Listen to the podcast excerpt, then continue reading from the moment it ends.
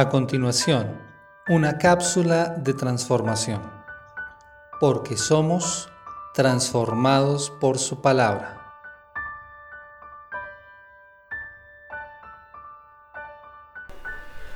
Uno de los llamados que como creyentes tenemos es a la libertad.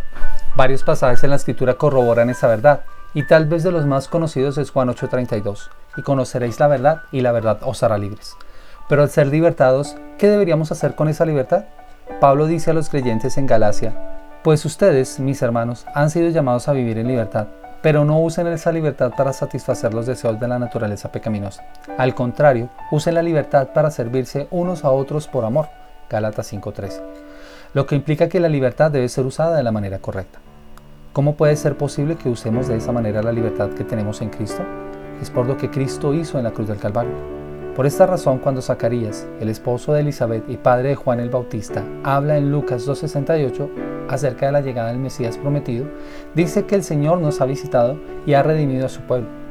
Ve que Dios, con la llegada del Salvador, había cumplido las promesas hechas a la casa de David y por medio de éste estaría dando salvación y libertad, tal como lo anunció por boca de sus santos profetas desde los tiempos antiguos, salvación de nuestros enemigos. Versículos 70 y 71.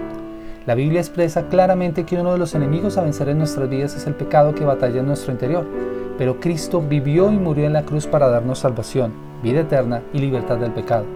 Siendo libres del pecado, entonces podemos servir. De hecho, la profecía de Zacarías dice lo siguiente en el versículo 74 y 75. Concedernos que librados de la mano de nuestros enemigos, les sirvamos sin temor, en santidad y justicia delante de Él todos nuestros días. Lo que esto quiere decir es que al ser rescatados de nuestros enemigos, en este caso del pecado, podemos servir a Dios sirviendo a la iglesia, sin temor, sin miedo de la acusación, sin el estorbo de la duda que limita nuestro actuar. Pero no solo eso, sino que la libertad que hemos obtenido por medio de la salvación nos lleva a servir en santidad, viviendo solo para Él como una forma de adorarlo, con un corazón puro toda nuestra vida, mientras practicamos la justicia, que significa viviendo rectamente todos nuestros días delante de Él. Al leer estas palabras también comprendemos el llamado que el Señor nos hace para que como creyentes mostremos la transformación por su palabra.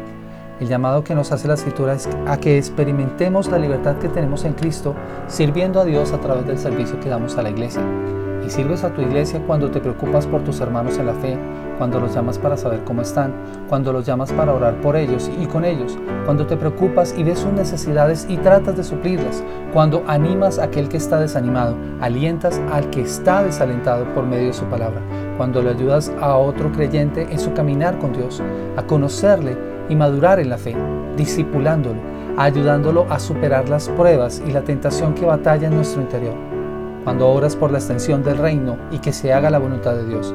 Esas son demostraciones de la libertad como las que nos pide el apóstol Pablo en Gálatas 5:13. También haces uso de tu libertad cuando en momentos de dificultad o pruebas buscas la ayuda de tus hermanos en la fe para que oren por ti y te consuelen dándote apoyo. Reflexiona sobre cada una de ellas y pide la dirección de Dios para ponerlas en práctica. ¿Y tú? ¿Cómo estás viviendo la libertad que tienes en Cristo?